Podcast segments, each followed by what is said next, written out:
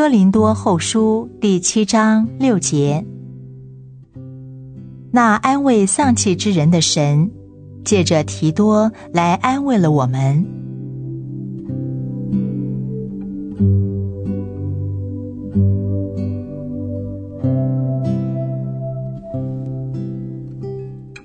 你觉得丧气吗？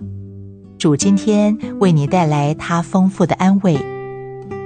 他并不会因为你丧气而责备你，他了解你所处的情况，他也做过人，他知道人生是很艰难的。耶稣自己也知道丧气是怎么样的一种心情。现在他为你带来了了解、同情与爱。你是否因为犯罪而丧气呢？或是因为某一个严重的过失而觉得丧气，主现在温柔的跟你说：“我赦免你。”你是不是遇到什么困难？你是不是有什么挂虑？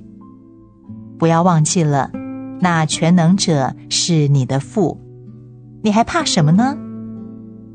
你的生命、身体、健康、将来，你所爱的人。一切有关你的事，都在父的手中。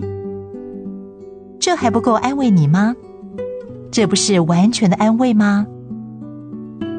如果你不知道自己为什么丧气，救主今天照样来安慰你，向你保证他爱你。这还不算是安慰吗？